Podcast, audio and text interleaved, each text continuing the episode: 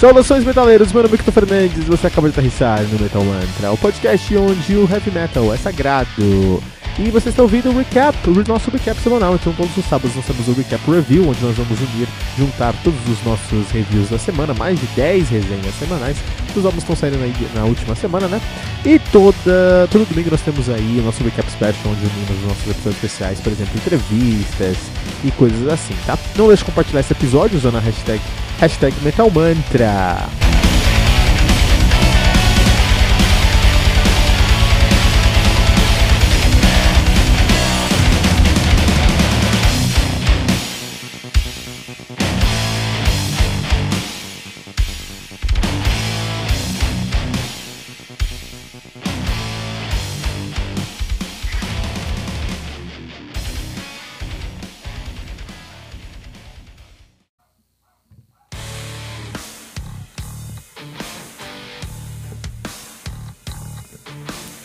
Só um minutinho, metaleiro, já vamos ouvir o episódio de hoje. Mas agora queremos te apresentar o Heavy Bulletin. O Heavy Bulletin surgiu como uma maneira de trazer o sangue nos olhos do metaleiro aposentado.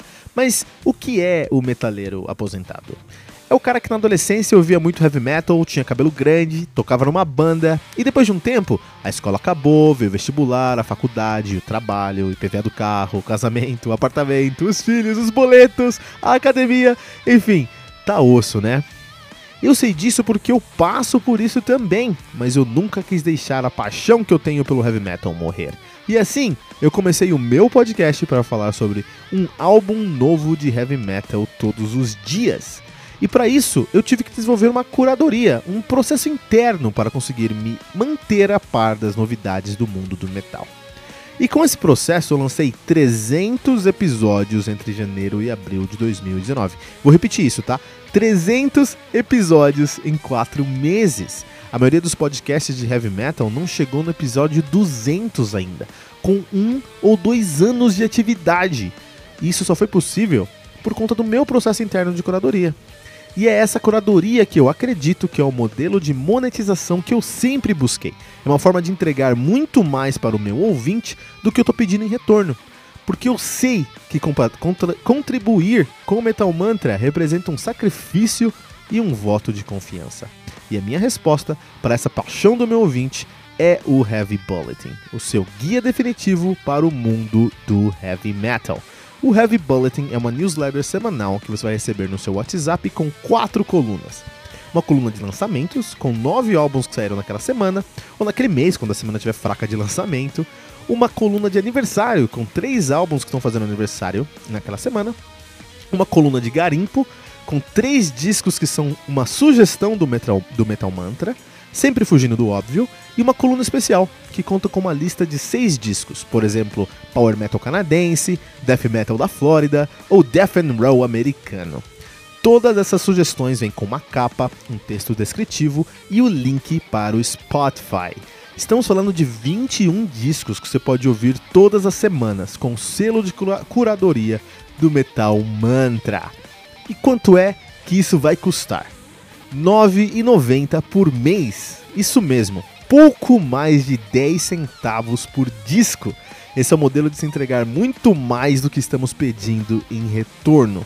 84 discos por mês por uma assinatura de R$ 9,90. E ainda mais que isso, nós não queremos que você dê nenhum pulo no escuro. Se você acessar agora o nosso projeto de financiamento coletivo no colabora.ai, você já pode conferir a nossa primeira edição aberta para todos. Essa edição tem todas as colunas e o cuidado que você vai encontrar em todas as próximas edições. Por isso, acesse agora mesmo o colabora.ai barra e conheça o Heavy Bulletin, o seu guia definitivo para o mundo do heavy metal.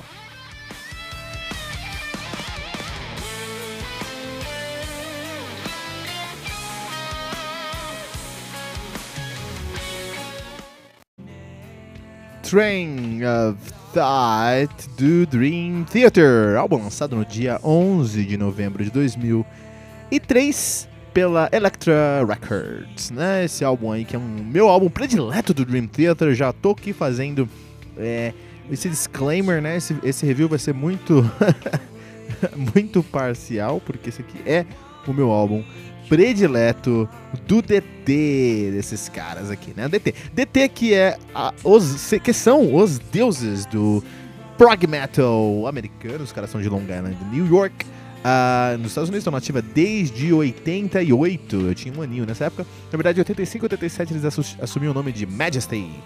Em 88 eles assumiram o nome de uh, Dream Theater, né? Para o terror dos metaleiros brasileiros. Isso aí, muito bom. Um, é, é, engraçado que o símbolo da banda é, é por causa do, do, primeiro nome dos caras, Majesty, né? Então eles têm um nome, mas tem um outro símbolo ali, né?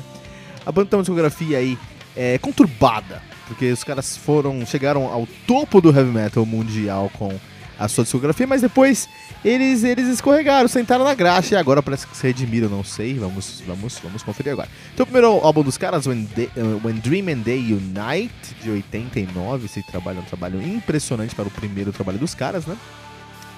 Uh, temos em 92 o Images and Words, onde os caras já conseguiram sucesso mundial, por exemplo, com o seu single, que eu acredito que é a música mais icônica para quem não é, a mais famosa do DT para quem não é metaleiro, que é um, tava apontando, esqueci o nome da balada. Uh, caramba, deixa eu ver aqui. Também conhecida, essa música mais famosa, Another Day. Another Day, com certeza, Another Day. É a música mais famosa do DT para quem não é metaleiro, né? Uh, mas tem muita coisa boa lá no Images and Words. A gente não fez ainda o review do Images. Acho que é a primeira vez que faz o review do DT aqui no Today Metal, né? Lembrando que o Today Metal é um projeto aqui do Metal Mantra, onde nós fazemos reviews de álbuns clássicos do Heavy Metal. Todo dia um review clássico do álbum do Heavy Metal pra você. E hoje a gente tá falando sobre DT, né? Falando sobre. É a primeira vez que a gente fala sobre DT nesse quadro nosso, que legal. Temos o Awake de 94, temos o Fallen into Infinity de 90 e 7, Metropolis Part 2, Scenes from a Memory de 99. Esse aqui é um dos melhores álbuns dos caras também. Então, ó, os caras têm 1, 2, 3, 4, 5 álbuns indiscutivelmente excelentes. Se tornam deuses do heavy metal. Isso tem que acontecer, entendeu? Se tem uma banda, façam, façam um pentateuco, cinco, seus 5 primeiros álbuns têm que ser incríveis. E aí, você vai entrar pra história do heavy metal. Todas as bandas que têm os 5 primeiros álbuns incríveis é, entram como entram pra história do heavy metal. Black Sabbath, Metallica, uh, Iron Man e muitos outros, muitas outras bandas que a gente pode falar aqui, né? Só que os caras não pararam no quinto álbum excelente. Depois eles lançaram Six Degrees of Inner Turbulence, 2002 também. É um álbum conceitual, muito cabeçudo, assim como, lógico, é, o Metropolis Part 2 conceitual, o, o, o, alguns outros álbuns dos caras também, falando Into Infinity, mas esse aqui é um álbum muito cabeçudo dos caras. Em 2003 os caras lançam o Train of Thought, que é esse álbum aqui que pra mim tem a melhor sonoridade, pegada som, som mesmo, som musicalidade do DT, para mim, o meu predileto, tá aqui o Train of Thought. Eles têm o Octavarium, é, eu, eu, acho, eu gosto muito de como o Labri soa nesse álbum, né? Nós temos o Octavarium de 2005, que é um álbum muito ousado dos caras, também é um excelente álbum, já estamos no oitavo álbum excelente dos caras. Banda muito boa mesmo, né? Temos o Systematic Chaos de 2007, que também é um álbum que eu acho que nesse álbum aqui eles tentaram ser mais pé no chão, estão viajando menos que o Octavarium, voltaram com uma sonoridade mais próxima do Six Degrees, Degrees of Inner Turbulence, com um pouco mais grave, um pouco mais encorpada, mas ainda assim um excelente álbum. Temos o Black Clouds of Silver Lining, que é um álbum incrível. Então temos aqui 1, 2, 3, 4, 5, 6, 7, 8, 9, 10. 10 álbuns indiscutivelmente bons do DT. Isso aqui é incrível, cara. Isso aqui é um feito. Não é à toa que os caras são quem são, né? Porque eles têm 10 álbuns indiscutivelmente excelentes. Depois disso, eles têm o A Dramatic Turns, Turn of Event. O que aconteceu? Entre 2009 e 2011, o Portnoy saiu da banda. Tivemos várias trocas de, de, de, de integrantes do DT aí por vários momentos nesses primeiros 10 álbuns, beleza. Mas o núcleo duro, que é Petrucci, Myung, Mayang para algumas pessoas, e, e Portnoy sempre esteve lá. Não esteve mais quando o Portnoy saiu. Então o Portnoy saiu em 2009 do DT, depois do Black Clouds and Silver Lining. A galera ficou louca, o mundo acabou. Eles fizeram. O mundo acabou, o mundo do heavy metal acabou em 2009. E aí, pô, faz 10 anos já que, o, que os caras saíram, que o, que, o, que o Portnoy saiu, meu. Nossa senhora, tá velho, tô ficando velho mesmo. O que aconteceu? É, eles fizeram um reality show que vocês podem encontrar no YouTube, tá? Vocês vão lá no YouTube procura é, DT. Um, Spirit Carries On. The Spirit Carries On. Você vai encontrar um documentário de três partes lá. Nesse documentário, nesse reality show, eles vão testar 7, 8 bateristas do mundo todo, pessoas incríveis entre eles. Aqueles Priester, sim, aqueles Priester é um excelente baterista, independente de que ele é como pessoa, enquanto baterista ele é impressionante. E é muito legal. E nesse, nesse reality show eles, eles esco escolheram o Mike Mandini para tocar com eles, faz muito sentido. E eles gravaram a Dramatic Turn, Turn of Events, que é muito, muito fraco. Depois disso, eles vieram se redimir com o Dream Theater, que é mais fraco ainda, em 2013.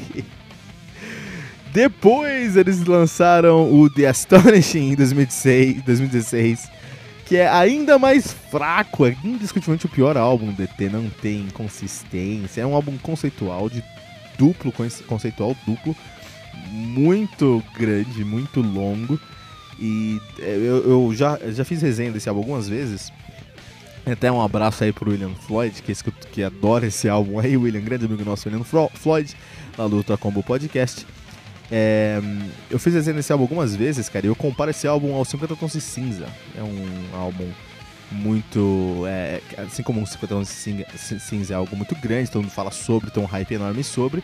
Mas você vai assistir, ou ler álbum, eu nunca li o livro, mas você vai assistir o filme, os personagens são laterais, é tudo muito artificial. Uh, é, depende muito de uma, de uma temática só é, é, monocromático, não tem profundidade e é o The Astonishing, basicamente. Só que aí, agora em 2019, eles lançaram Distance Over Time. Eu não vou mentir, eu não ouvi o Distance Over, uh, Distance Over Time muitas vezes, até porque esse era o ano mais ativo que eu tenho no Metal Mantra aqui. A gente tá falando muito sobre heavy metal todos os dias, então não tive tanto tempo para ouvir o Distance Over Time assim, mas todas as vezes que eu ouvi o Distance Over Time, fiz review do Distance Over Time, se você procurar aqui no nosso Metal Mantra, é incrível é muito bom mesmo. Eu gosto muito do Distance Over Time. Parece que os caras voltaram onde eles deveriam estar, assim. É, Black Clouds and Silver Lining corta os próximos três álbuns, vem aqui para o Distance Over Time. Uma pena que demorou 10 anos para eles se encontrarem. Por como eles se encontraram, porque eles se encontraram, não sei. Mas é uma pena que faz 10 anos que os caras se encontraram. Interessante que o Mandini, o Mandini sempre foi muito criticado aí. É, ele sempre foi criticado e ele sempre fez críticas aos álbuns que ele gravou do DT porque ele sempre falou assim, olha, o DT é uma banda, é o que ele mesmo fala, ele fala, o DT é uma banda que tem um, um, um, um uma equipe por trás muito grande e muito forte. Os caras são muito bons, assim. O que está ao redor do DT é muito bom. Então, assim, os roads, os técnicos de som são todos engenheiros de áudio. Os caras são muito bons. Por isso que o DT soa tão bem. Mas isso também é um problema. Porque ele grava uma, um produto, um som, uma música, e o que sai é outra. Ele fala com essas palavras, ele grava uma coisa, mas sai outra. Então, o Mandini, e o Mandini ele é um baterista incrível, impressionante. E bateria é um instrumento muito é, é, um, fascinante, porque você consegue fazer. É um instrumento da gambiarra, porque você consegue fazer umas gambiarras ali que vão é, diretamente afetar o seu som. É incrível isso. Então o que acontece? O Mandini, é, por exemplo, prato, ele sempre teve problema com os pratos que eles gravavam. Eu falava, meus pratos não estão saindo como eu gravei, eu gravei de um jeito, tá saindo de outro jeito. O que, que ele fez então? Ele colocou os pratos mais altos fisicamente na bateria para conseguir ter um som X e esse som, mesmo se for mexido, ainda vai estar mais próximo do que ele gravou e não de uma pós-produção. Que maluquice, né, meu? Ele fez isso no Distance Over Time. É por causa do prato que o Distance Over Time é tão bom? Não. Não é por causa do prato apenas, mas é um álbum muito bom. É um álbum que para mim tem ali uma. que traz de volta a alma do DT lá de. Um, The Black, Black Clouds and Silver Lightning. Eu fui nesse show do Black Clouds and Silver Lightning aqui em São Paulo. Foi o último show do Portnoy em São Paulo. Foi muito legal, mas eu vou falar mais sobre esse show quando falar sobre The Black Clouds and Silver Lightning no nosso Today. E Metal, vamos falar sobre Train of Thought, meu álbum predileto dos caras. Uh, bom, vamos lá. Atualmente, a formação dos caras é, a gente até deu um spoiler aqui, né? Então nós temos ali, o, atualmente no DT, nós temos o John Ma, John Mayang no baixo, ele que toca no Jelly Jam, também toca no DT. Já tocou no Platypus. The Jelly Jam e Platypus são álbuns incríveis. É, é, vou fazer um projeto aí de sites, side projects. Vou fazer um quadro aí no Metal Mantra de side projects, não só vou falar sobre projetos paralelos desses artistas, né? E com certeza The Jelly Jam and Platypus tem que estar tá lá porque são álbuns, são projetos incríveis. O John Petrucci na guitarra, Tem muitos projetos paralelos. Aí tem o John Petrucci, ele já tocou no Liquid uh, Trio Experiment, no Ma Majesty, que é a primeira banda dele, no Nightmare Cinema, no G3 Live. Muito legal, muito bom, muito bom. Nós temos também o James Labrie no vocal, que entrou na banda 91, né? Então ele também toca no James Labrie. Eu prefiro o James Labrie no projeto solo dele, que é o James Labrie, do que, na verdade, no, no DT. Eu gosto do James Labrie no DT. Na fase do Train of Thought, acho que o vocal dele funciona muito aqui no Train of Thought. Não gosto tanto do vocal dele hoje no DT, eu acho que é, ele é, como hoje o som é menos agressivo, apesar que o último álbum é mais agressivo, mas em geral o, o, DT hoje é menos agressivo, acho que o som aqui tá sofrendo um pouquinho. Ah, também toca no Momsler, Momsler, que nome terrível, né? Uma briga canadense com esses nomes estranhos. True Symphonic Orchestra, isso aí também. E no Frameshift, Frameshift. que deve espero que seja bom, né? Senão pode dar um, um, trocadilho do cara, muito bom. Frameshift, ele já tocou no Frameshift, também tem que procurar. Mas o trabalho do James Labrie é muito bom. Tem álbuns do James Labrie, por exemplo, acho que é o segundo álbum dos caras, que é o uh, Static Pulse, exatamente. Eu escutei até furar. Escutei muito, muito, muito, muito, muito esse álbum, o Static Pulse do James Labrie. É muito bom, cara, muito bom mesmo. Inclusive naquele naquele documentário que a gente estava falando sobre o, o procurando um novo baterista do DT, o Spirit, Spirit Carries On, o Labrie, ele traz um dos bateristas que tocou com ele no, no Labrie Solo, que foi o mano do Dark Kane. Não vou lembrar o nome do cara agora, deixa eu... Mas sabe que... É, foi interessante porque, para mim, se o DT tivesse pego aquele baterista, ia mudar drasticamente o som do DT. Uh, ah, mas eu acho que ia mudar para melhor. Porque eu acho que aquela sonoridade que o, o que esse, esse baterista trouxe para o, o Static Pulse foi uma sonoridade que o DT, que o DT deveria usar, sabe, se valer o nome do baterista é o Peter Wildower. Engraçado que eu tava com isso na minha cabeça. Peter Wildower, Peter Wildower. E eu não acreditei em mim mesmo. que merda. Exatamente. Peter Wildower, sueco. Eles, essa que, isso que o DT precisa. Eles precisam de sangue sueco no som deles, cara. Mas é minha própria opinião. Já a gente não pode aqui, né? Já salientar isso, cravar isso como verdade absoluta. A gente não pode. Vamos lá. Uh, temos também na banda, uh, todos os elementos da banda que são muito importantes, né? Nós temos também na banda Jordan Ruse. Esse cara é um mago, é um mago, é um mago dos, dos teclados. Cara, ele que toca no Jordan Ruse solo, toca, já tocou no Liquid Tree Experiment, já e, toca também no Living Miniman Roots. O Miniman também foi fazer esse teste aí. Então parece que foi um grande nepotismo aí. Cada um pode trazer alguém. E já tocou no Vinnie Moore também, né? Uh, e o Mike Mangini, Mangini no, na bateria, né? Ele já tocou ao vivo com Petrucci, ó, não sabia disso. Tocava no Melzomer, olha aí, sabia disso. Isso eu não sabia também, ó. Tô vendo aqui o nepotismo. Annihilator, tá? Essa banda aí extrema. Uh, já tocou no James Labrie, que legal. No Stygia. Stygia, acho que o cara do Symphony X tocava no Stygia, não foi? Eu acho que é uma das bandas do Mike LePond, cara.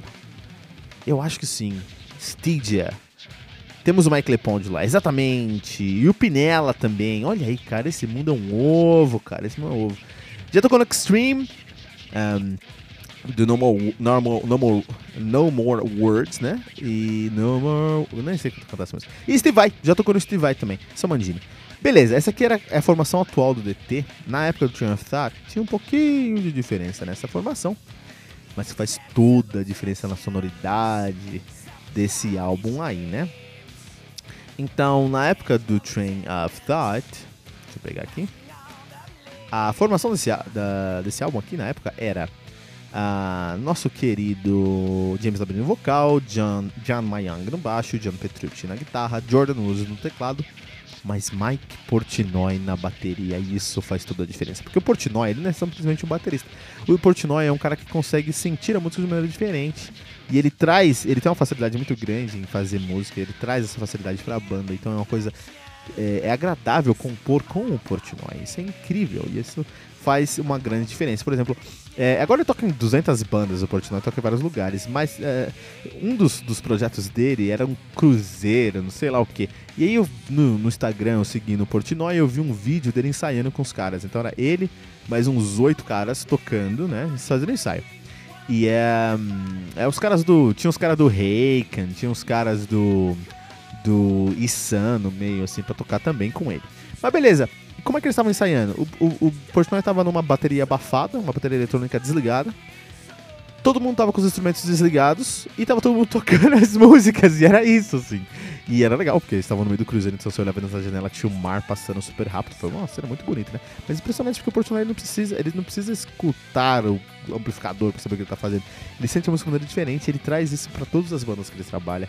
Compor com o Portnoy é algo único. O Portnoy, ele não é só um baterista, ele é um músico impressionante, um dos melhores músicos que a Terra já viu, cara. Esse é o Mike Portnoy e fez toda a diferença no Train of Thought. O Train of Thought eu acho um álbum mais, uh, mais pesado, mais soturno, a capa dele é mais escurona, mais fechada, assim. Uh, o vocal do Labrie, pra mim, funciona muito bem aqui, porque como é um álbum mais agressivo, por exemplo, As I Am, a gente vai escutando As I Am, o vocal do Labrie funciona mais ali do que, por exemplo, nos últimos álbuns do, do DT, lá do, do Dramatic Events, o, o, o Labrie tá deslocado, vocalmente falando.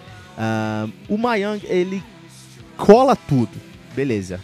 Mas eu prefiro quando ele cola tudo do que quando ele começa a fazer uns grooves, por exemplo, em Octavarium, que tem uma assinatura dele, tem a carona dele, mas levam DT pra uma cara mais, mais, mais jazz. E eu gosto do DT, EDT jazz, eu gosto de Six O'Clock, por exemplo, tudo mais. Mas eu prefiro o EDT mais agressivo, né? É, quando o DT acaba sendo mais agressivo, eu acho que o DT consegue, por exemplo, Dying Soul, de Dying Soul traz um, um, um, ele, é, um elemento pro DT que eles foram explorar depois em Systematic Chaos, exploraram a enésima potência e conseguiram a sonoridade deles. Se eu escuto um riff do DT na fase do Systematic Chaos, eu sei, isso é DT, cara. Isso é fase Systematic Chaos, isso é fase Thought. Pela timbragem, pela como eles escrevem um riff, como o riff consegue se desenvolver. Acho que eu posso ficar falando sobre DT aqui por sete dias. Esse review já tá muito longo, mas o que eu posso falar é que é um álbum, meu álbum predileto do DT, Train of Thought DT, que não é a banda predileta de prog metal, é o Symphony X. Mas eu amo DT também, acho DT incrível aí, ok? E é isso aí. Train of Thought, New Dream. Esse, esse nome aqui, é, pra brasileiro, deve ser um inferno falar, né? Train of Thought do Dream Theater no Metal Mantra.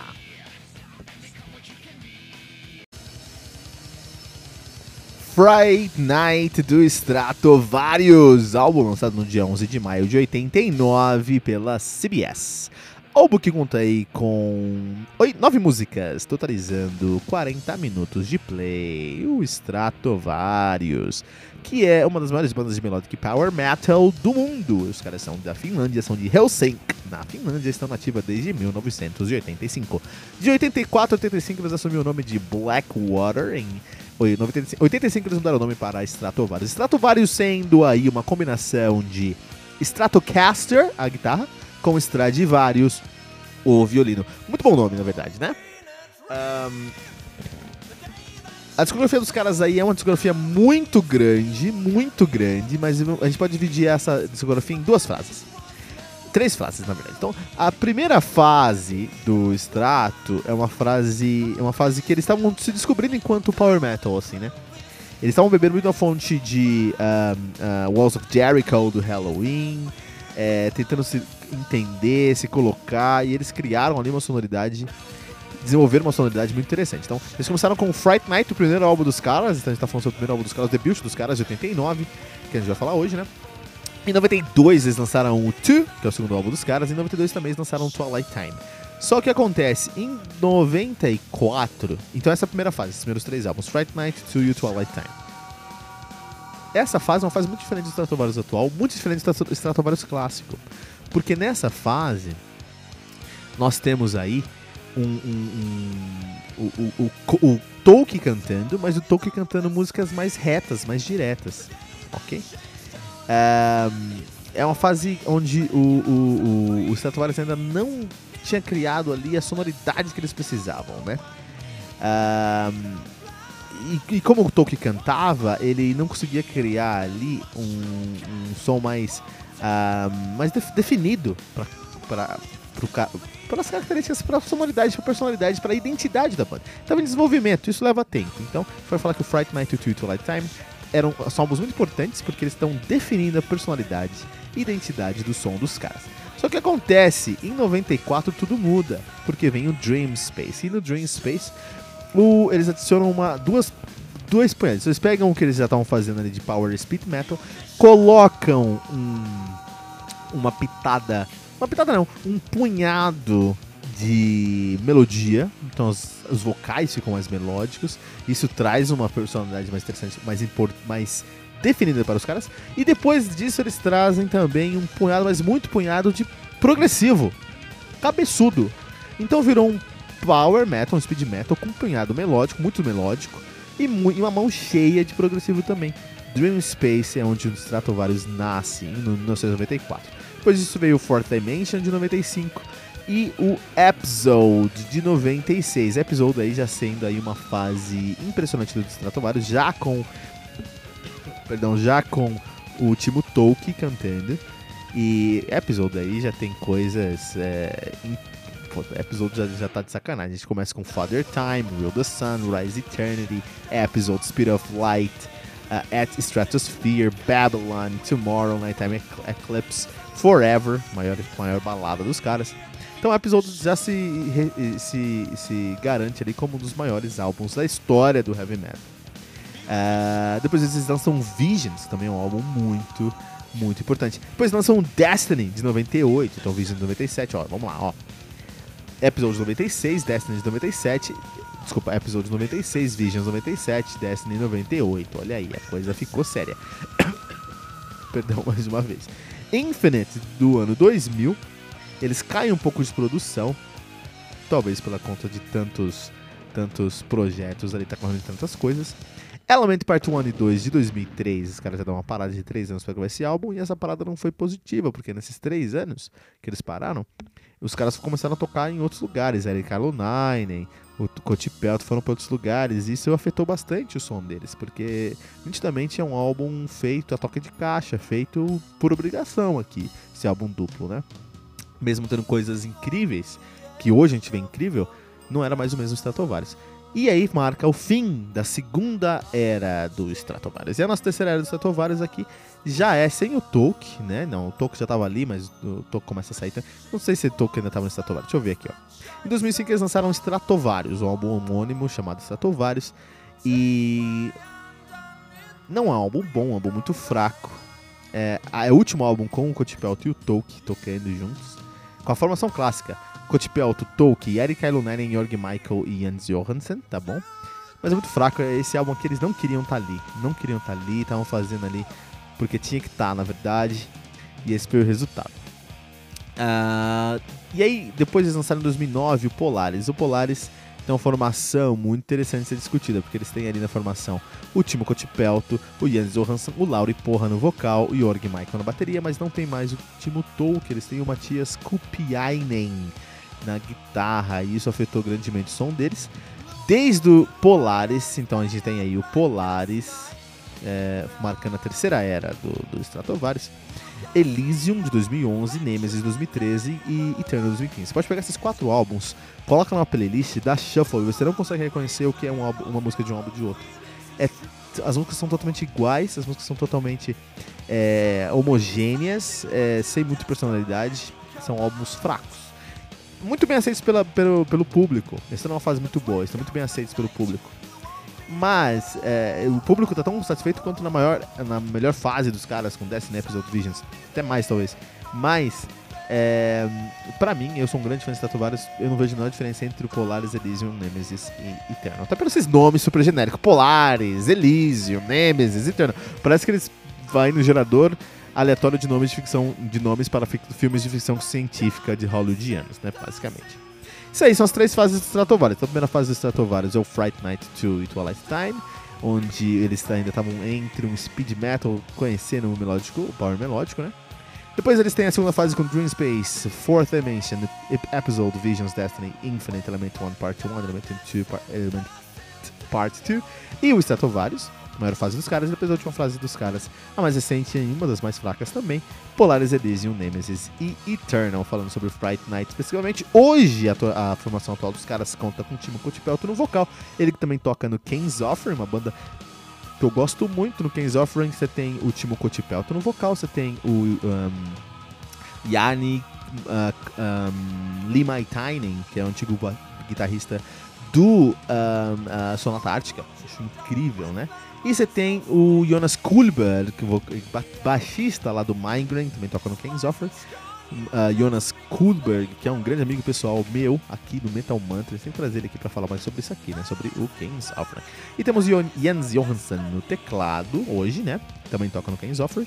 E o Johansson tocou em todos os lugares. Tocou no toca no King's Offering, toca no Rainbow, toca no Russell Allen's Atomic, Atomic Soul, toca no Bacteria, toca no Mastermind, já tocou no Janssen, no Tuska Tuani, no Silver Mountain, no Ing Malmsteen, no Coachpelt ao vivo, já tocou no Dio, no Dave Nerds Bulldog, no Deadline, no Ginger Baker, no Jens Johansson, no Jonas Hellborg Group, no Jonas Hellborg Art Metal, vários lugares.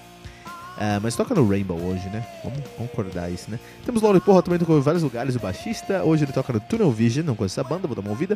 Gas House Garden, não conheço, vou dar uma ouvida também. E no Coach Pelt. Coach Pelt tem um bom trabalho hoje. Synergy, ele já tocou no Synergy, e o Synergy é uma banda que eu gosto muito. Um, e no Warming, e já tocou no Almar. Primeiro álbum do Almar, quem fez o baixo foi Laurie Porra, hein? Primeiro álbum do Almar chamado Almar. Parabéns aí pro, pro Almar, do Falasque, né? Matias Kupiainen, ele que só veio do Syncad e faz a bateria hoje, faz a guitarra hoje, né? Do uh, Stratovarius. E o Rolf Pilf, o, o Jörg Michael, um dos maiores bateristas do Power Metal, ele assumiu, ele assumiu, ele entrou, em, ele se aposentou alguns, alguns dois anos atrás, eu acho. Foi muito importante a aposentadoria dele, porque é um marco, né? Quando você tem um cara como o Jörg Michael se aposentando, isso é um marco, né? E entrou o Rolf Pilvan, baterista, né? Ele toca hoje no Essence of Tomorrow, no Megdon, no Random Eyes. É uma, uma banda boa esse Random Eyes. Reversion Status Minor, The Hypothesis e The Dark Element. The Dark Element, puta, isso aqui é uma banda engraçada se discutir, porque é o Jarni Limaitainen, antigo guitarrista do Sonata Ártica, melhor fase do Sonata Ártica, é o cara que escreveu Eighth Commandment, por favor, vamos respeitar. E Anit Ozen, Anit Ozen, que é vocalista, que já foi vocalista do Seventh uh, Avenue, e do Nightwish, aquela segunda fase do Nightwish, quando saiu a, a, a Tariatura, né, entrou a Nit Ozen. E aí é, é, muito interessante porque o Dark Element é uma versão é, escrachada do, do, do Nightwish. Tem que ouvir Dark Element para você entender ali o que a gente tá querendo falar. Winter Sun, que é uma banda muito boa também, ele toca. Já tocou no Solution 45, uma banda uh, icônica aí. Deixa eu ver em outros lugares aqui que ele tocou. Uh, acho que de grande só isso mesmo. Beleza. Uh, mas essa não era a discografia, não era a formação atual, a formação do Fright Night. Isso é muito interessante, porque quem tocava na formação atual, uh, desculpa, na formação do Fright Night? O Timo Tolkien, vocal e guitarra. O Jerki Lentonen no baixo. Muito interessante. O Antti Ikonen no teclado. E o Tuomo Lassila na bateria. O Tuomo Lassila foi é, quem deu o nome até foi até quem deu o nome aí do, do Stratovarius, o Tuomo Lassila, ele ele nem toca mais hoje. Não, ele toca ainda. Porque tem um cara aqui do dessa formação clássica que não toca mais hoje, cara. Pera aí. Lá no nosso Instagram, o arroba metalmantrapod, toda semana a gente faz. Toda semana direto, a gente, não é toda semana, não. Direto a gente faz uma. Um, uma enquete lá. A gente faz um quiz com coisas muito difíceis, né? E a gente fez um dos quiz, um dos coisas que a gente fez lá foi sobre o, o, o nosso querido é, Stratovarius. A gente pegou coisas bem difíceis, umas perguntas bem difíceis Stratovarius pra galera responder. E uma delas é que o Lentonen, Irk Lentonen, ele não toca mais. Hoje em dia, ele. Agora ele trabalha com, com a família dele, com o negócio da família dele. Ele não parou de tocar. O cara tocou no Stratovarius e hoje não toca mais, cara. Interessante essa história. Enfim, Fright Night. Esse álbum aqui é um álbum que é muito importante pra gente entender o, o que, que era o Stratovarius, porque é um speed metal muito, que bebe muito na fonte de Walls of Jericho, lá do Halloween, Mas eles têm traz elementos da cultura finlandesa. O Timo Tolkki, ele é um guitarrista que ele nunca deixou de lado a cultura finlandesa dele. Ele é finlandês, ele traz isso pro som dele, pra sonoridade dele. E é muito interessante como ele faz isso, porque ele faz isso disfarçado. Você vai pensar, puta, que riff muito louco. Mas tem uma escala, tem uma cadência, tem uma pegada ali que veio de músicas folclóricas é, finlandesas, ou da, da do, do, gingado finlandês de fazer música, que é muito próximo do heavy metal, digamos assim. E ele sempre teve essa característica, essa sonoridade dele desde o primeiro álbum, desde o Fright Night, de verdade. Uh, o som, e isso já estava presente lá no Fright Night, desde o início dos primórdios dos Stratovarius. Lógico que foi adaptando bastante, mas tem músicas nesse álbum que tem um quesinho de Stratovarius atual, da fórmula que fez o Stratovarius ser o que é hoje, né? Uma das maiores bandas de power melódico do mundo, né? Uh, não é um álbum, não é meu álbum predileto, assim, mas a ideia de mesclar músicas é, é, completas, assim, com vocal e tudo mais, com instrumentais, fazer dois instrumentais, assim, ele faz, sempre faz esses instrumentais no álbum, já tava lá. A cadência dos riffs, a pegada, alguma predominância do teclado, o teclado tenta ganhar um espaço maior durante as músicas, tava tudo lá, já. É legal a gente ver de onde veio tudo isso. Né? Uma pena que hoje o Tolkien não tá mais lá. É... Tolkien que, que se decepcionou muito com a música aí por vários motivos. Ele fez um desabafo um tempo atrás. Tem que ler. Eu qualquer dia eu vou fazer um episódio especial dos desabafos. Vou pegar e ler esses desabafos aí. Ele fez um desabafo esses dias. Esses não faz tempo, faz uns anos já, uns 10 anos basicamente. Porque falou, ó, acabou tudo já era. Foi depois de Sinfonia com André Matos. André Matos que não está mais entre nós. Talvez agora o Tolkien se, se reanime a tocar heavy metal. Ele lançou agora o Avalon. Tem um projeto novo do Avalon, agora um álbum novo do Avalon. A gente vai resenhar aqui no Metal Mantra. Logo mais, Metal Mantra, Today Metal, Fright Night do Strato Vários.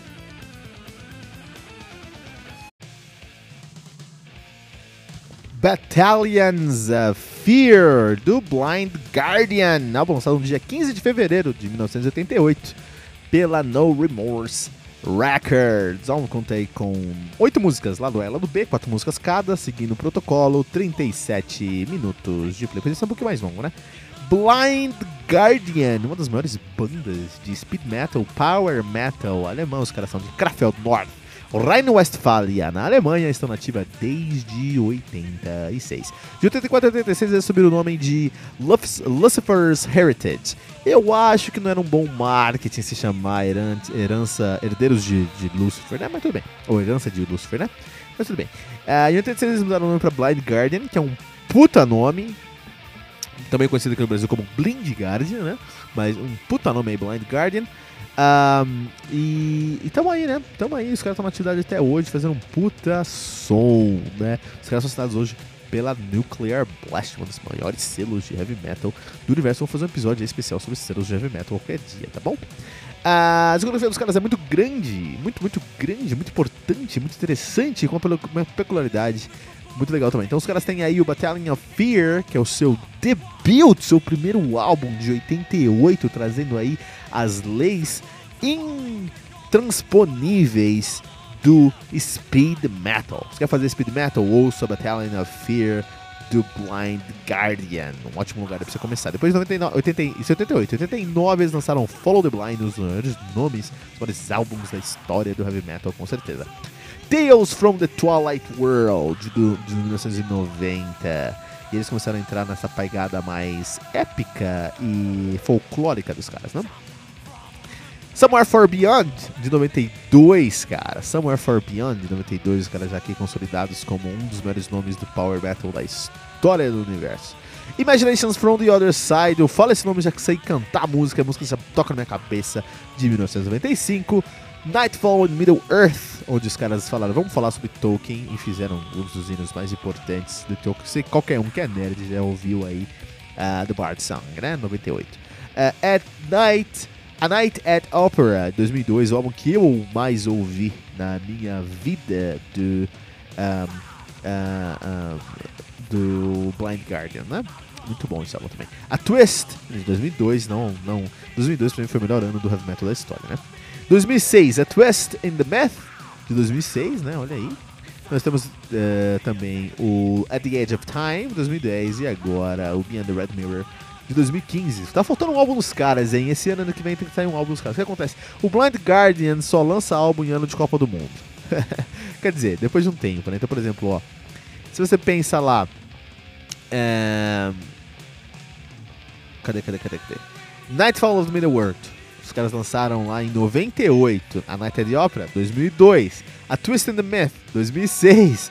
At the Edge of Time, 2010. Beyond the Red Mirror, 2015. Eles iam lançar na Copa 2014, mas o pessoal ficou falando não vai ter Copa, não vai ter Copa. Eles adiaram, não fizeram um álbum, cara. Acabou que teve a Copa 2014 aí e o Blind Guardian lançou o Beyond the Red Mirror errado. Mas vai sair em 2020, tem Copa aí. Tem Copa 2020? Não sei se tem. Teve Copa no passado, 2018, 2022? Espera aí, 2014, 2018, é, 2022.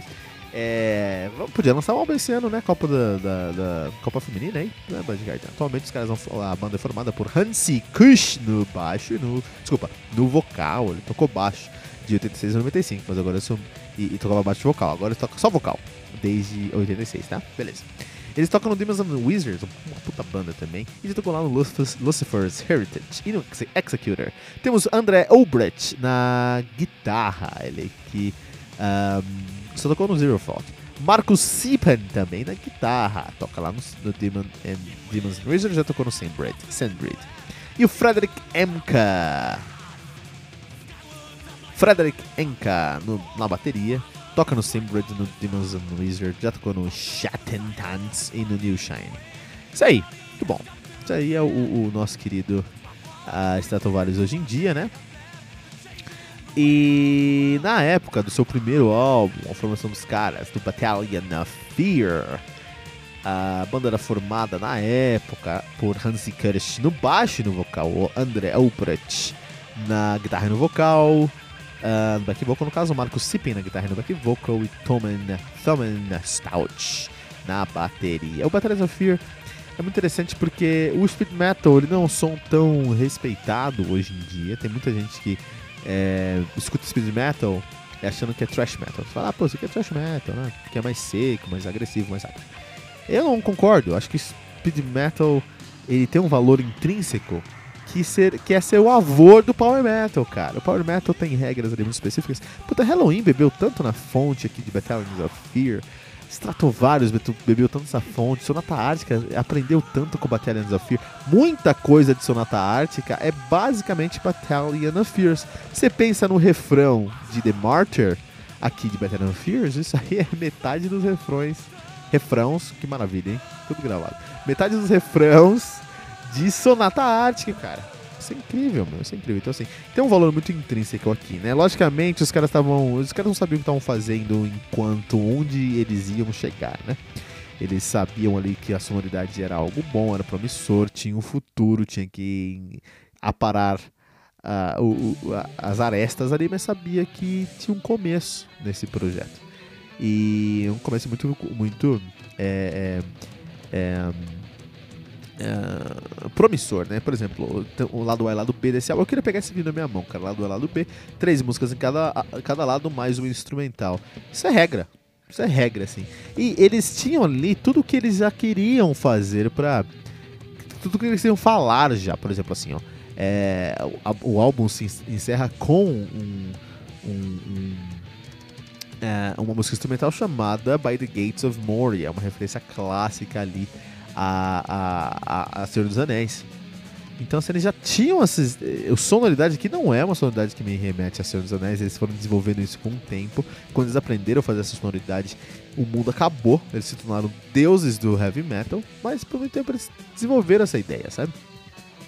Que é muito importante pra gente aí, né? Battalion of Fears, né? Um, Inclusive, o By Gate of Mortias tem um muito, muito de, de, muito a ver, tem muito, bebeu muito na fonte do quarto movimento de New World Symphony, que é uma música, que é uma obra de Antonin Dvorak de 1893. Pensa nisso, cara. Olha aí.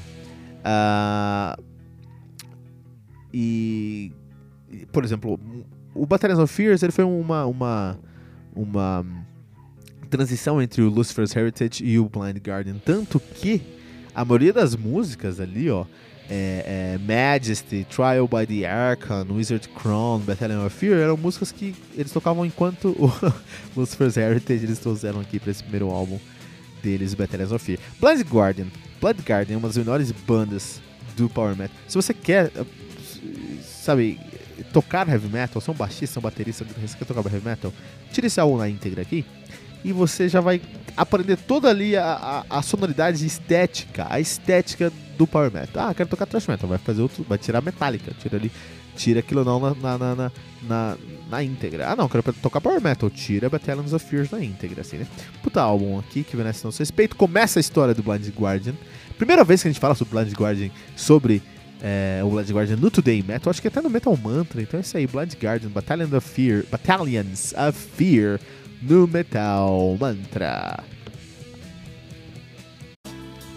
Damnation do Opeth, álbum lançado no dia 22 de abril de 2003, álbum lançado pela Music for Nations. O álbum conta com 8 músicas, totalizando 43 minutos. Opeth, que é a minha banda predileta, uma das minhas bandas prediletas, aí. vamos colocar no top 3, com certeza. Aí temos Evergrey, Opeth e Symphony X, minhas três bandas prediletas aí. Então, Opeth é uma das minhas bandas prediletas, os caras fazem um Progressive Death Metal e Progressive Rock de Surkagen, Sirkagen, na, em Estocolmo, na Suécia, estão nativos desde 1990, né? Opeth.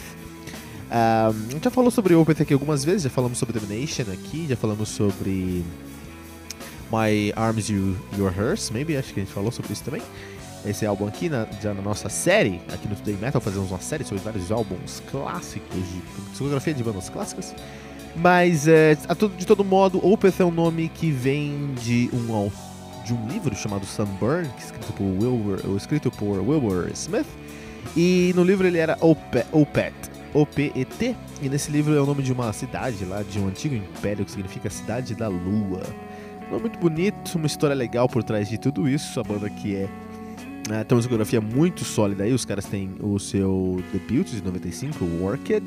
Eles têm Orchid, eles têm o Morning Rise de 96, My Arms Your Hearse de 98, Still Life de 99, Blackwater Park de 2001 e Deliverance de 2002. Então, essa primeira metade aí, essa primeira metade dos álbuns do, do, do, do Opeth começaram em 95 e terminaram em 2002 são álbuns que eles se estabeleceram enquanto deuses do progressive death metal. Eles trazem um death metal muito interessante, muito bem feito, é, intricado. Não chegava a ser um technical, technical death metal, um tech death, né? Não, não é dessa escola canadense ou da Flórida, muito pelo contrário mas uh, tinha muito de uh, estruturas complexas, um, eram músicas de death metal com eram, eram death metal com estruturas muito complexas, né? Isso aí, sua primeira fase. Deliverance, desde Blackwater Part, mas com Deliverance eles trazem um pouco mais de melosidade, trazem uh, valorizam mais temas mais emocionais do que de verdade o gênero do death metal. Isso desagradou muitos fãs, mas se você gostava, a maioria dos fãs, né? Porque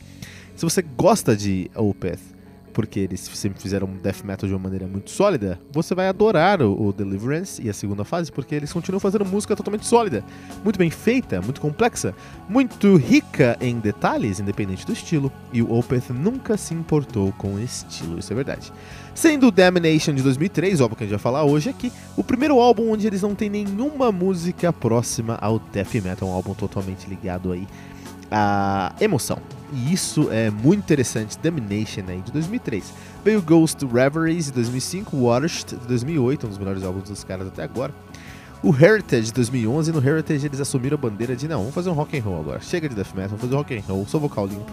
É muito ousado para a carreira do mês, até mesmo para o Opeth, isso fez a galera falar: "Puta, o Opeth é outra banda agora" continua sendo igualmente boa, mas uma galera torceu o nariz, né?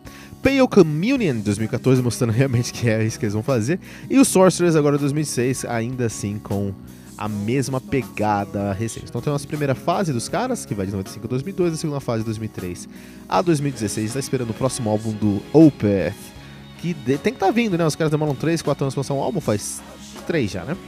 Banda que é formada e liderada por Michael Ackerfeld, que é um dos maiores músicos do mundo, um dos maiores gênios da música do mundo. Ele é, é, é na banda ele toca guitarra, vocal, baixo, piano e melotron. Ele é o vocalista e o guitarrista mesmo, mas ele toca vários instrumentos lá, né?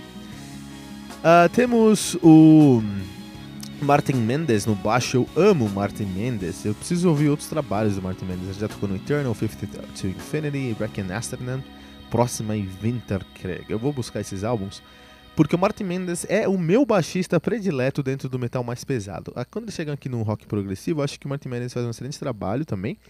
Mas no death metal mesmo, acho que ninguém consegue superar ali o Martin Mendes. Acho que ele consegue ser um monstro no que ele faz ali. Temos o Martin Exenroth na bateria, ele também toca no Bloodbath. Uh, Frederick Eckson uh, na guitarra, um, ele toca, já tocou no Arch Enemy, que legal. E Joachim Svalberg no teclado, que já tocou com Ing, Malmsteen, Mastodon, Tiamat e vários outros projetos. Muito legal, né, velho? Os outros projetos, né? Como a gente vê aí nos campos de futebol, de futebol, de futebol aqui no Brasil. Damnation, né? Então é um álbum que eu gosto muito por ser um álbum muito fora da caixa, assim, né? Todas as músicas desse álbum vieram do Mikael Ackerfeld. E eu preciso falar, quando a gente está falando sobre é, composição, esse álbum é, é, um tratado, é uma aula, mais do que uma aula, é um tratado, é uma, é uma das maiores referências que você pode ter dentro do heavy metal. É esse álbum. É, foi muito bem escrito em diversos, diversos detalhes. É o primeiro, como a gente falou, o primeiro álbum aí que não tem nada de death metal, tem muito mais de progressive rock, mas tem muitas é, influências ali de vários tipos de heavy metal, né? Mas é muito progressivo, né? Uh, esse álbum aqui, quando ele foi lançado em 2003, ele devia ser lançado exatamente em, com o, o, o, o, Deliverance. Era pra ser um álbum duplo, o Deliverance e o Domination. O Deliverance ainda com algumas coisas de death metal, por exemplo, uh, Master's Apprentice. E o Domination com nada de, de death metal pra fazer uma transição mais segura, que a galera não, não, não gostou tanto, né? Um, uh, bom, é, essas são as curiosidades aqui, né? Uma coisa muito interessante é que esse álbum aqui foi mixado e masterizado por Steven Wilson. E o Steven Wilson, que toca no Steven Wilson mesmo, né?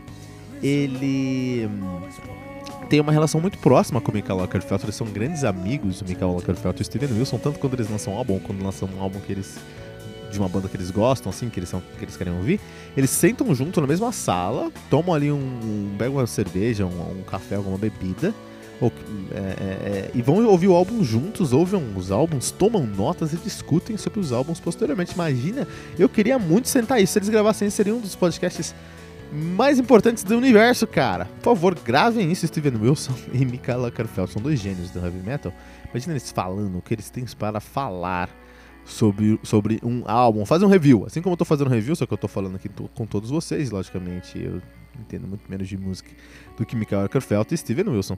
Cada um tem o gênio da música que merece, né? Olha aí. Olha aí o que vocês conseguiram arranjar para hoje, né?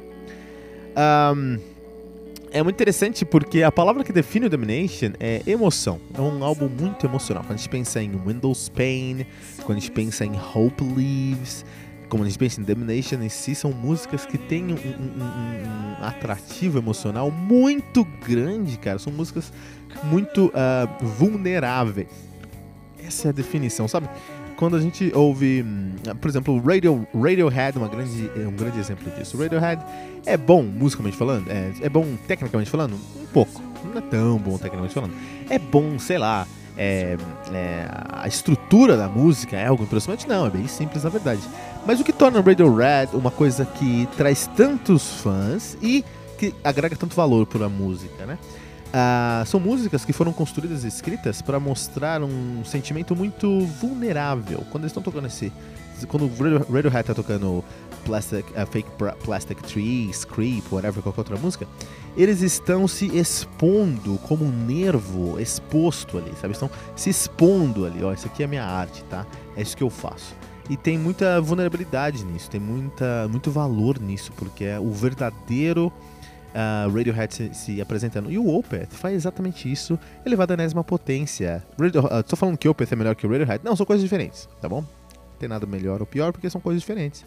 Mas enquanto é, ser exposto e, e, e, dar a cara tapa com sua emoção, ambos têm o mesmo valor aqui nesse ponto, né? Opeth que é uma das, como eu já falei, uma das zonas prediletas, e o Nation que é uma das minhas músicas prediletas mesmo. E é muito interessante porque todas as músicas vieram aqui do Michael Arkerfeld, então tá, tá, estamos... O Opeth é um, um, uma viagem para a mente do Mikael Arkefeld, para os, a alma, na verdade, que tem muita informação ali. A alma do Mikael Ackerfeld. Então a maioria das bandas de rock progressivo vão focar em trazer estruturas complexas e até eu acho que alguns momentos aleatórias, tá? Eu acho que muito do progressivo é aleatório, eles colocam no shuffle lá. Pra, eles fazem um sorteio no Excel para ver qual que ser as estruturas, tempo de compasso, as coisas da música. E isso cria um valor pra música que é maior ou menor, dependendo se você gosta ou não. Agora, o Opeth não, especialmente nesse álbum, eles, eles, eles expuseram o sentimento e através desse sentimento eles construíram uma música em cima. E isso é muito interessante ser discutido, especialmente Michael Ackerfeld. É, o, o Domination é o Reasons do Xamã, é o uh, Fireworks do Angra. Por que eu estou dando esse exemplo? A gente, uh, alguns meses atrás, nós perdemos o André Matos, o, André, o maestro André Matos. E a gente sente que o André. Eu sinto, pelo menos, a gente falou sobre isso no nosso episódio especial lá com o Cadu Puccini, do, do Ramen, da Ramen, e a Fernanda Schenker, do Melir, a gente, da Melir, a gente falou sobre isso lá no nosso episódio especial aqui no Metal Mantra. De que o Fireworks é a tentativa do André Matos de se expor enquanto é, compositor, trazer uma emoção maior ali pro álbum que não foi aceito pelos fãs. E o Reasons, da mesma maneira, ele também quis mostrar quem ele era, mostrar a cara dele e a galera não curtiu.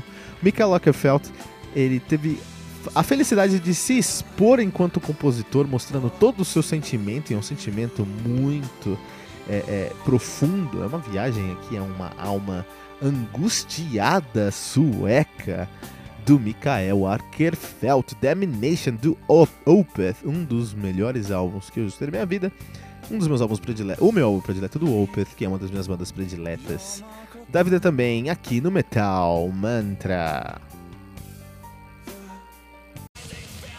Tales from the Twilight World do Blind Guardian, álbum lançado no dia 3 de outubro de 1990 pela No Remorse Records.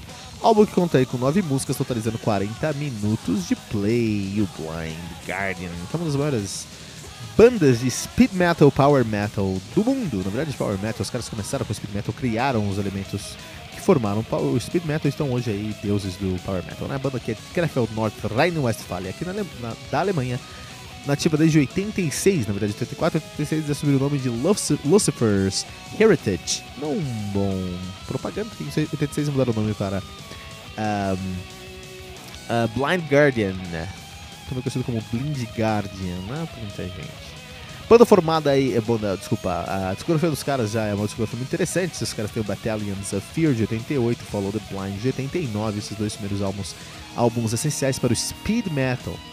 Então tem um tempo muito alto, é muito rápido, entendeu? Velocidade, guitarras com riffs com uma, uma, uma estética muito própria do speed metal, que é um riff mais que é, é, é mais técnico que o thrash, mas tão agressivo quanto. Tá? E um vocal muito rasgado. É isso aí é o speed metal do Blind Guardian, do Battalions of Fear, Follow the Blind. O Tales for the, for, from the Twilight World, nos anos 90, é exatamente onde eles começam a evoluir o som né? Especialmente na quarta música desse álbum, que a gente vai falar daqui a pouquinho.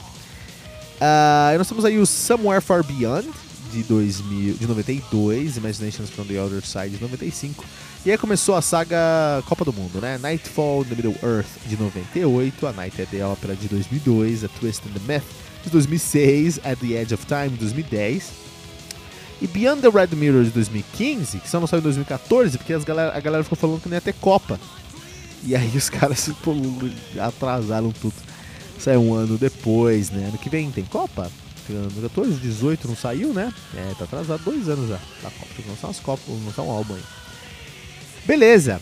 A banda aqui é formada atualmente por Hansi Kirsch no vocal, André Albrecht na guitarra, uh, Marcos Sippen na guitarra e Frederick Enka na bateria.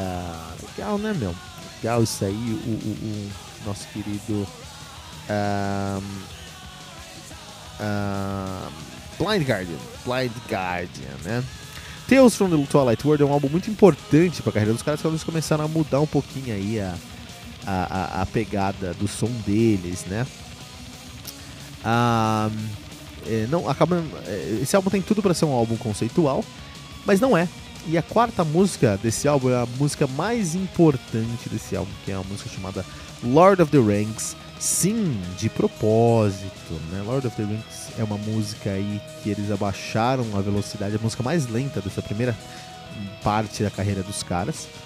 É, tem muita, é, majoritariamente acústica, mas com algumas inserções elétricas e com solos elétricos, elétricos também, mas majoritariamente é, é, acústica e fala sobre Lord of the Rings. E é muito, muito interessante porque é, Lord of the Rings é uma coisa grande hoje, não era grande nos anos 90 ali, né? Então eles assumirem essa temática e falar sobre isso foi de verdade uma inovação, algo que eles não esperavam aí, né? Lord of The Rings ao vivo, assim, dá pra perceber, é, é esse, essa música é mais importante algo porque dá pra perceber que a banda estava evoluindo o seu som, estavam trazendo uma pegada que eles queriam mais. O vocal, o vocal do Hansi Kush no um, uh, Tales from the Twilight World é muito diferente do vocal do Hansi Christian, Follow the Blind e no Battalions of Fear.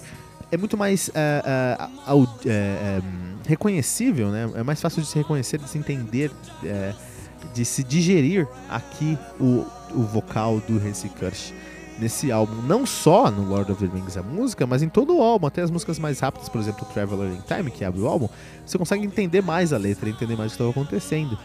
É, isso é uma grande mudança, porque não é o que acontecia no speed metal da época, e não é o que acontecia no speed metal que eles criaram as regras com os seus dois primeiros álbuns, né?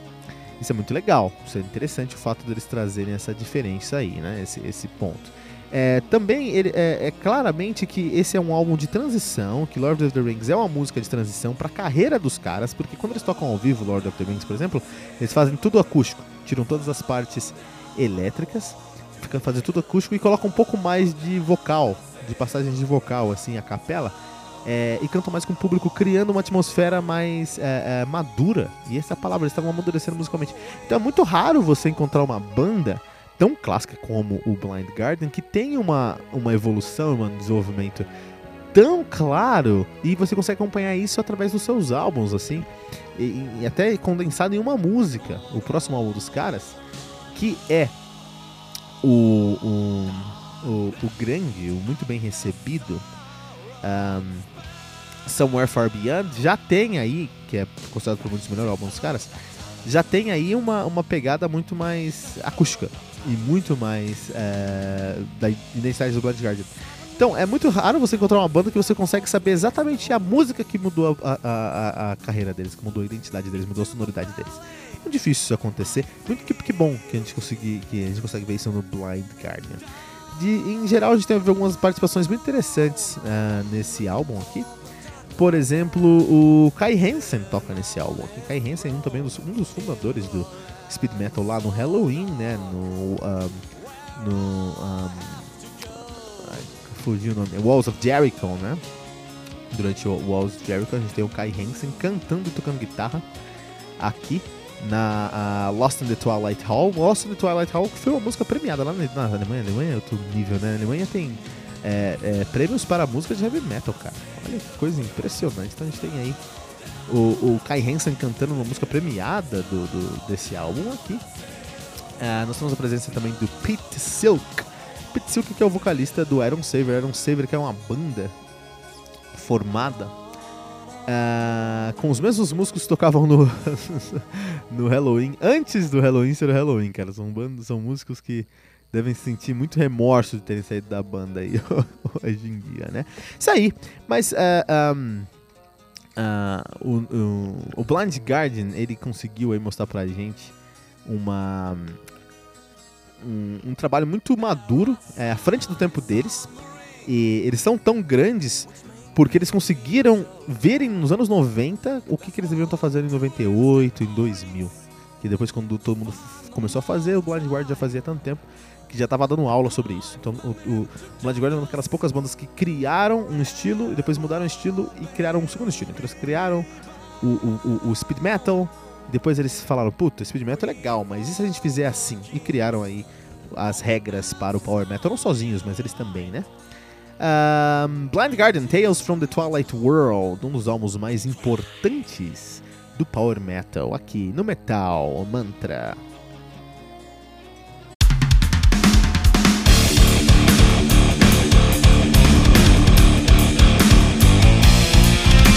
Você ouviu mais uma edição Metal Mantra, o podcast do Metal Sagrado. Apresentação: Kilton Fernandes.